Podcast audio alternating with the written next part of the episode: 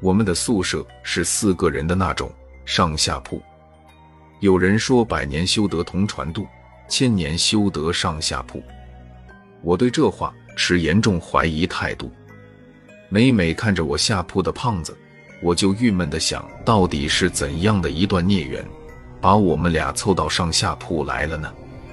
这小子一天天的神神叨叨的，说自己祖上是风水先生，说自己有阴阳眼。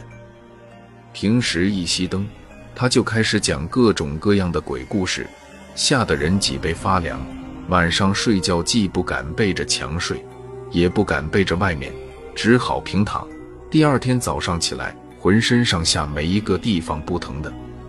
最过分的是，他把他看到的那些防鬼的方法，以及所谓的他祖上的那些禁忌当圣旨似的。那天晚上，宿舍老大因为系里有一次考试，在图书馆查资料回来晚了。等我到了宿舍门口时，已经凌晨一点钟了。那时候我们睡得呼呼的死，迷茫中听到门外有敲门声，也没去多管。倒是胖子冲外面吼了一句：“什么图书馆里有不干净的东西，先不要进门，先去操场上跑两圈再回来。”然后就是老大在门外破口大骂，然后又消停了。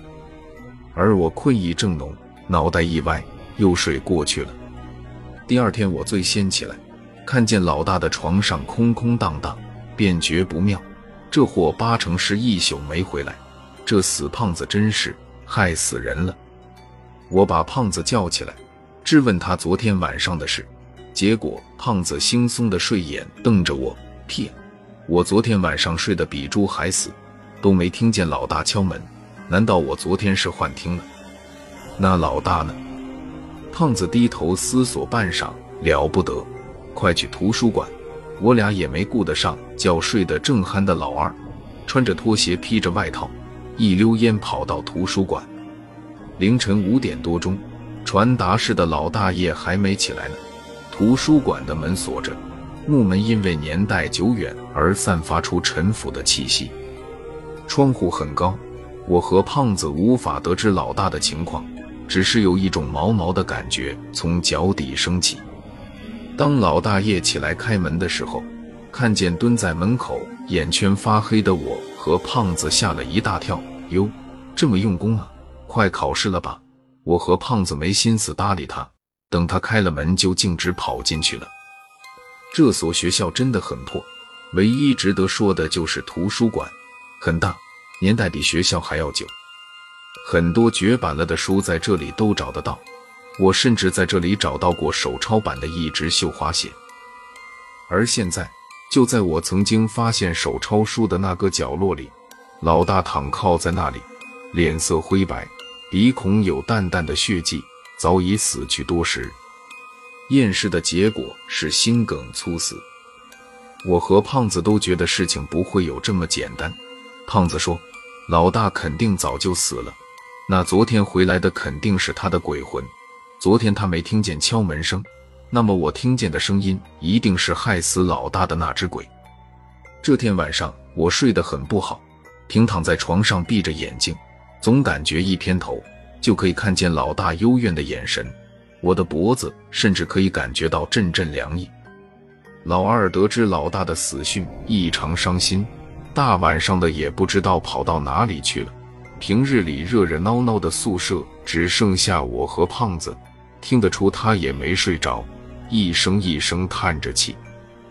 突然，他坐起来拉开电灯，不对啊，我觉着这个老二一定有蹊跷，他说不定不是老二了呢。你不是有阴阳眼吗？是人是鬼，你还看不出来？屁阴阳眼啊！我那都是闲的没事逗你们玩的。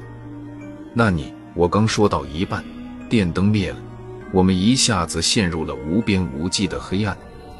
黑暗中，我似乎感觉到有人在我的脸旁边呼吸，气息冰凉，还有一点潮湿。胖子，没人应我。黑暗的可怕之处在于。你永远也不知道在你面前有什么鬼。就如灯亮的时候，我看见近在咫尺的胖子的脸和他呆滞的眼神，炸毛的大叫起来。我听见胖子迟缓地说：“胖子害我，开什么玩笑？”我照着胖子的鼻子狠揍一拳，胖子白眼一翻，倒了下去。我顾不上多想，套上衣服出了门。晚上十二点多了，我也无处可去，信步走到校园的人工湖边，想给老二打个电话，看看他在哪里。我在离我不远的一块石头上找到了老二的手机和他的一双鞋。当我给他打电话的时候，尖锐的铃声划破寂静，吓了我一大跳，才发现他的手机就在不远处。一个小时后，我呆滞地看着他的尸体被从湖里捞上来，想起胖子的气息带着水汽，绝望的想哭。看来下一个必定是我了。我只是想知道，为什么他要这么做？该来的终究是逃不掉。于是我起身回了宿舍。胖子已经转醒，坐在床边，似乎在等我回来。屋子里没点灯，他点起了一根蜡烛，昏黄的烛火映着他的脸，诡异如魅。我坐到他的对面，按照以往谈话的惯例，还是他先开口。我记得我和你们说过，这间宿舍里死过人，他怨气太重，进来的人不可能活着出去。他笑了一下，接着说。只是四个人的阳气太盛，使他无法靠近。我的任务就是让你们落单，在月圆之前，如果你们都能死掉，他就会放过我。这是人鬼之间的约定。那么你觉得他会放过你吗？明天就是月圆了，而我还在这里。会的。他诡异的一笑，指向我的身后。我僵硬的回头，只觉得后脑被重重一击。眼睛一黑就昏了过去。这间宿舍又空了，而且再也没有人住进去过。学生们传言，这间宿舍里的人一个月之内死了三个，还有一个不知所踪。